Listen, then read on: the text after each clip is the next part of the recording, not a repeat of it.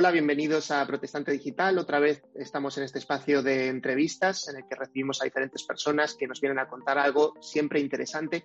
Y en este caso tenemos a Daniel Van Jules con nosotros. Él es el secretario general de eh, la Unión Evangélica Bautista de España, la UEB, y recientemente ha estado visitando Ucrania junto con el Ministerio de Obra Social. Eh, desde las iglesias bautistas han estado recogiendo ayuda, enviando ayuda en cantidades eh, muy, muy importantes hacia allí. Y la verdad es que nos interesaría mucho saber cómo ha sido su experiencia también visitando este país tan golpeado por la guerra. Así que bienvenido y gracias Daniel por estar con nosotros. Gracias a vosotros. Pues eh, Daniel, cuéntanos un poco cómo, cómo, lo viste, cómo lo viviste esta semana. Eh, ha sido una semana ¿no? que has estado allí eh, junto con alguna gente de, la, de, la, Unión Bautista de España visitando, entiendo que diferentes ciudades también, ¿no? Os habéis movido por diferentes lugares por allí, por Ucrania. Sí, hemos estado, yo y mi compañero, el pastor David Bianchi, que es el director del Ministerio de Obra Social de la UEB, y hemos ido ambos a pasar casi una semana en territorio, mm, ya digamos lo que ellos llaman territorio liberado, territorio de ya pacificado, de lo que sería, para entender nosotros, la retaguardia de la invasión rusa. Es decir, hemos estado en territorio eh, básicamente en la ciudad de Rizne y desde ahí hemos llegado a Irpin y también a Bucha, que son las ciudades que rodean la capital, que es la ciudad más conocida, que es Kiev. Entonces, ese ha sido un poco nuestro eje de trabajo, desde Kivne, de Rivne, que está a unos 300 kilómetros alrededor, cercano a, la capital Kiev. Entonces, hemos estado allí eh, viendo, no, supervisando, sino simplemente viendo con nuestros ojos cómo se distribuía la obra eh, ayuda humanitaria que habíamos enviado desde la web y que hemos enviado desde casi, por decirlo así, casi el primer minuto o el segundo, primer día de, de la invasión desde el principio, ya desde febrero.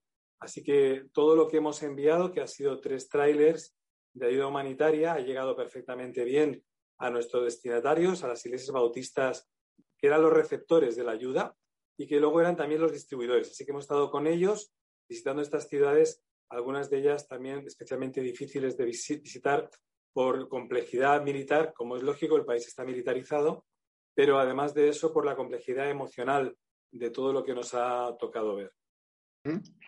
A veces eh, vemos por la televisión y bueno, hemos estado viendo ¿no? imágenes muy duras.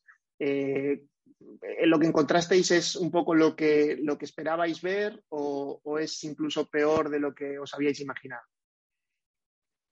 Para ser honestos, lo que hemos visto o lo que hemos escuchado y contemplado es peor de lo que eh, conocíamos en prensa. la prensa está enfocada, lógicamente, y se entiende en lo que llamamos la guerra, es decir, el desarrollo de la contienda militar, el desarrollo de si los rusos avanzan o retroceden o si ganan o pierden, que lo entendemos que se desea el, motivo inicial de la, investigación periodística, pero lo que nosotros hemos estado viendo, como digo, estábamos en la retaguardia y lo que hemos visto es sobre todo el dolor, el daño y la crueldad que se ha infligido en la población civil. Eso es lo que más daño nos ha hecho. Hemos venido realmente afectados a nuestro regreso porque hemos visto un terrible daño que ha sufrido la gente más sencilla, la gente más indefensa, eh, los ancianos, las mujeres, los niños, también los hombres que no estaban involucrados en, en acción militar, es decir, la gente más inocente y más desprotegida. Hemos visto cómo el ejército ruso les ha infligido una serie de daños y de inmoralidades y de vejaciones que han atacado a lo más profundo de su dignidad humana. Y eso sí que realmente ha sido muy doloroso de ver con los ojos y de escuchar con los oídos. Es decir, que hemos visto cosas que la prensa no sé si no sabe o no puede contar, pero que de alguna manera hemos podido ver conociéndolo con nombres y con apellidos, es decir, hablando con las personas eh, directamente. Contabas al principio que habéis estado visitando estos lugares junto con hermanos de allí de Ucrania, de las iglesias bautistas. Cuéntanos un poco cómo ha sido la experiencia para ellos de estar viviendo la guerra, todos todo estos, mm, bueno, ya más de dos meses que llevan, eh, quizá ahora sin estar bajo fuego, como bien decías, pero bueno, han pasado situaciones realmente difíciles y todavía tienen por delante mucho por, por delante, ¿no? Tanto lo que tiene que ver con la reconstrucción como también las situaciones eh, de daño emocional y personal que ha, quedado. ¿Cómo lo están viviendo ellos allí?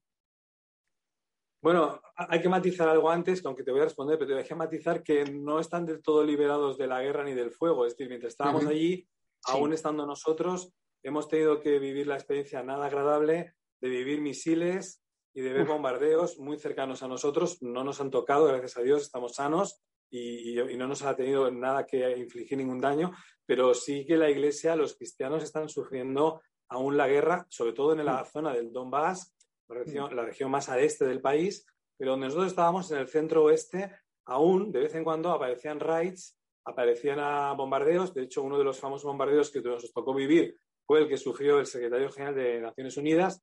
Estando nosotros allí, visitó la zona de Kiev y la bienvenida que los rusos le dieron fue una bienvenida de, misiles. Mm. Mm. Eso aún estaba sucediendo en directo hace solamente una semana.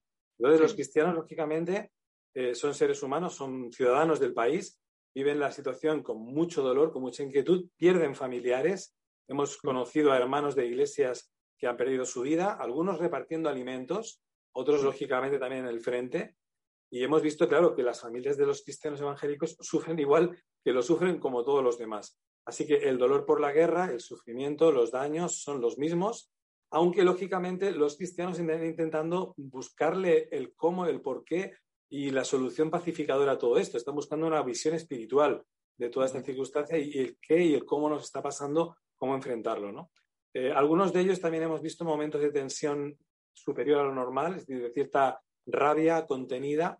Hemos visto momentos de, cristianos realmente ofendidos, realmente nos recordaban a, personajes como Habacuc, ¿no? Clamando a Dios hasta cuándo esto va a suceder, hasta cuándo esto va a seguir y por qué nos pasa esto. Es decir, momentos de queja también hay. Eh, verdadera humanidad en todos los sentidos.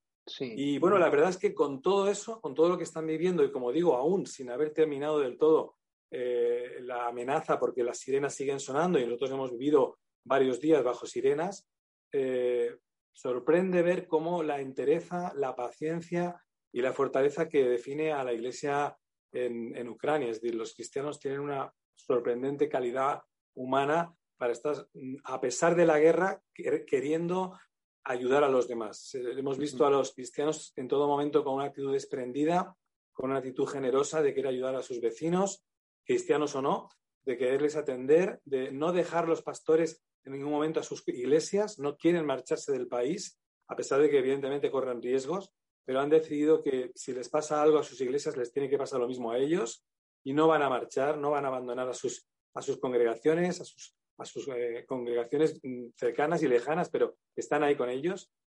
Y sorprende, de verdad, sorprende mucho ver esa valentía y esa entereza que muestran los cristianos. La verdad que yo me he llevado muchas sorpresas y, de verdad me quito el sombrero. Les he dicho a ellos que les tenía una admiración a, todas luces clara porque lo que ellos hacían, yo no sabría si yo lo tendría esa fuerza o esa valentía que ellos muestran. Así que, pues eso, conviven con la guerra, conviven aún con las sirenas, conviven con los con las caídas de misiles, con de vez en cuando con algún ataque imprevisible y con todo eso, pues siguen atendiendo pastoralmente a las iglesias por parte de los pastores y los cristianos siguen ayudando a la, población afectada. O sea que, por lo demás, un ejemplo moral a todas luces. Qué bueno ver eh, cómo están implicados también en, ayudar al prójimo en una circunstancia tan, tan difícil como la que están pasando. Eh, Daniel, pudisteis también, antes hacía referencia, ¿no? visitar a algunas personas, eh, no sé si acompañando a otros en el reparto de alimentos o de medicinas o de algún otro tipo de enseres. Cuéntanos un poco cómo fue también esa experiencia. Sí, estuvimos, tuvimos el privilegio de acompañar a los, a los equipos de voluntarios que ya estaban distribuyendo la comida desde hace ya unas tres o cuatro semanas. En los primeros contenedores que enviamos enseguida se distribuían y pudimos llegar a lo que es la ayuda que fue nuestro segundo, segundo envío, porque hemos enviado tres, el segundo lo pudimos ver con nuestros ojos y participar en la distribución. Así que fuimos a, a pueblos, sobre todo alrededor de la zona de Kiev, donde había habido los bombardeos más, más intensos, y allí estuvimos repartiendo comida a las familias más necesitadas, familias que se habían quedado sin nada, que habían perdido sus casas, sus hogares, muchos de ellos también, lógicamente, a sus seres queridos. Evidentemente, muy emotivo, muy duro, muy impactante ayudarles y sobre todo sorprendernos más aún de que yendo a ayudar, a veces los ayudados éramos nosotros. La gente nos atendía y nos sorprendía con su generosidad, invitándonos a comer, invitándonos a tomar café, té, y eran gente muy necesitada, pero estaban tan agradecidos de la visita, de la ayuda y de los materiales que les entregábamos que nos sorprendían con su, con su cariño, con su hospitalidad. Así que, pues, impactante. La gente, como he dicho antes, lo, mucho que están aguantando, pero incluso también aún lo agradecidos que están por cualquier tipo de ayuda. Han tenido muy pocas visitas mm, mm. y las pocas que han tenido, pues evidentemente las agradecen mucho. Claro, claro, claro. Eso, qué bueno que hayáis podido ir y, y bueno, quizá poco a poco se vayan abriendo oportunidades para, ir a algunos ministerios. Evidentemente no se puede ir uno eh, por sí mismo, hay que tener todavía mucho cuidado, por supuesto, pero, pero qué buena la labor que se está haciendo. Em, en España vosotros seguís ¿no? recaudando eh, fondos y también, eh, también materiales ¿no? para poder enviar a través del Ministerio de Obra Social. Sí, hemos vuelto pensando en qué hacer a partir de ahora porque hemos enviado tres trailers llenos que han sumado casi un centenar de, toneladas de ayuda humanitaria, pero al ver que la necesidad se mantiene, que la guerra aún no desaparece, aunque se ha remitido en parte, pero no desaparece, eh, nos damos cuenta de que muy probablemente debemos seguir manteniendo eh, la, ayuda en marcha, el corredor humanitario abierto y la cuerda tensa. Así que seguimos con nuestra cuenta abierta, seguimos con nuestra disposición a ayudar y en función de lo que nos vaya llegando en cuanto a recursos económicos o recursos materiales, en función de eso es lo que seguiremos haciendo. Seguramente vamos a también eh, adquirir equipamiento y, alimentos en, el propio terreno. Hemos conocido lugares en las propias ciudades de, Ucrania que pueden abastecer de alimentos al por mayor. Así que ya estamos enviando también dinero directamente a las iglesias para que puedan comprar allí. Pero creo que en paralelo vamos a seguir manteniendo la, oportunidad de que iglesias, familias y, conocidos nuestros que no pudieron llegar a tiempo a los anteriores envíos quizás se pueda añadir ahora al siguiente. Entonces vamos a mantener un poco la, acción de forma híbrida de enviar dinero para la compra in situ, que se puede hacer y que se puede hacer bien y con calidad, y a la vez también recoger ayuda humanitaria desde aquí, desde España, para probablemente enviar algún contenedor más. Sabemos que, el, bueno, el, movimiento bautista en España y también todo el movimiento evangélico ha estado bastante volcado, pero también a nivel mundial, ¿no? Y, estaba pensando también en, esa, en esa, eh, esas conexiones que incluso también tenemos con Rusia, eh, porque también como, como país implicado es, es, tremendo ¿no? lo que también están pasando. Y fue justamente alguien de la, de la Unión Bautista de, de Rusia quien fue de los primeros que, habló sobre este tema, ¿no? De en contra de, en contra de la guerra, posicionándose de una manera muy valiente. No sé cómo, cómo lo están viviendo allí los ucranianos, ¿no? El, hecho de estar bajo esta presión y, esta situación de, agresión, eh, a nivel, no sé si a nivel evangélico son capaces de, ver y de, ver una, esperanza de reconciliación eh, hacia, hacia el futuro. Pues la verdad es que en esa situación es la que nosotros estamos haciendo muchas preguntas también. Eh, si es desde el punto de vista espiritual, estamos seguros de que Dios es un Dios de milagros y en este caso este será un milagro. Si lo miramos desde una perspectiva más sociológica o más humana, la verdad que nos retrotrae también a nuestra propia guerra civil en España. Nos hace pensar que llevamos pues casi 80 años de posguerra y aún parece que a menudo parece que sucedió ayer. Mira, aún eh, vivimos muy cercana a nuestra propia guerra y mirando nuestra historia pensamos que esta guerra aparentemente, como digo, no sé, que Dios haga un milagro, creemos que las heridas van a ser muy, muy lentas de cerrar. Estamos viendo muchísima gente herida y no hablo solamente de heridas de, guerra, sino heridas de mm. corazón, donde, claro, las pérdidas son incalculables a nivel humano, pérdidas también a nivel material, y es muy difícil pensar que esto se pueda olvidar de hoy para mañana. Es decir, esto va a dejar una herida creemos muy larga, muy duradera y muy dañina. Creemos que, yo en mi opinión pienso que incluso por generaciones, que puede tardar el recuperarse las relaciones y la, y la normalidad emocional. Hemos visto mucha gente muy afectada. Eh, la gente en Ucrania necesita hablar. Lo que más necesitan, aparte de la comida, los medicamentos, es que les escuches. Y cuando les escuchas, todos cuentan lo mismo. Cuentan su, angustia existencial, su horror, sus dramas personales y la crueldad que han visto y la maldad que han vivido. El, pecado en general sería la palabra que deberíamos utilizar. La palabra más correcta es el pecado que están viviendo. Y creemos que esto va para largo, no solo en lo militar, sino sobre todo en la recuperación emocional. Aunque, como he dicho al principio, Dios es un Dios de milagros y pueden pasar cosas que ahora mismo no imaginamos. Una de las cosas que están pasando en positivo es que está habiendo un avivamiento en el país. Las iglesias se ven absolutamente desbordadas, llenas de gente, todas a nivel interdenominacional. Nosotros hemos visitado iglesias bautistas, pero hemos hablado con otros pastores y nos constan que sus iglesias están llenas. y esto no lo habían visto, nos cuentan, en 20 años. Con lo cual, se puede decir que se está viviendo un avivamiento y una, generalidad de búsqueda de Dios por parte de la población. Claro, desde la guerra, desde el sufrimiento y desde el dolor, pero hay una búsqueda. Así que confiamos que esto también traiga, evidentemente, una siembra y una, cosecha inmediata en muchas personas, en muchas familias, aunque, como digo, el daño del país o la herida del país creemos que va a tardar mucho tiempo en, restaurarse. Pues la verdad es que nos, llena de, esperanza en un sentido, ¿no? Escuchar que, las iglesias están respondiendo y están eh, actuando en medio de una situación tan tan difícil y por otra parte pues nos dolemos también con ellos, ¿no? Porque eh, como nos decías ahora las situaciones son, son difíciles, también eh, muchísimas iglesias en, España están teniendo la circunstancia de estar recibiendo ya familias de, Ucrania. No sé si también a nivel de, vuestras iglesias aquí en España estáis experimentando esto, de ya, ya personas, familias que, han tenido que huir del país y que ya se están, eh, bueno, no se saben todavía cuánto tiempo se podrán quedar o, qué planes hacer, porque es muy difícil en estas circunstancias, pero están ya congregándose en medio de, nuestras iglesias, ¿no? Sí, se habla de que han llegado aquí a España entre 50 y 80 mil ucranianos aproximadamente. Los mm, líderes de las iglesias allí nos decían que por la proporción que, tiene el país, que tiene una proporción considerable de, presencia evangélica, también deberíamos considerar que entre esos 50 y 80 mil que han venido, varios mm, cientos o miles de ellos ya deben ser cristianos y estarán buscando muy probablemente una iglesia en la que congregarse. Por lo tanto, es muy probable, nada extraño, que nuestras ciudades grandes, Madrid, Barcelona, Valencia, Bilbao, Sevilla, seguramente tendremos presencia de hermanos y hermanas ucranianas en nuestras iglesias. No nos debe sorprender. Y otros muchos más que, como he dicho antes, quizás estarán buscando eh, encontrar la fe. Con lo cual es una oportunidad también misionera aquí dentro de casa que no debemos ni deberíamos desaprovechar en ese sentido.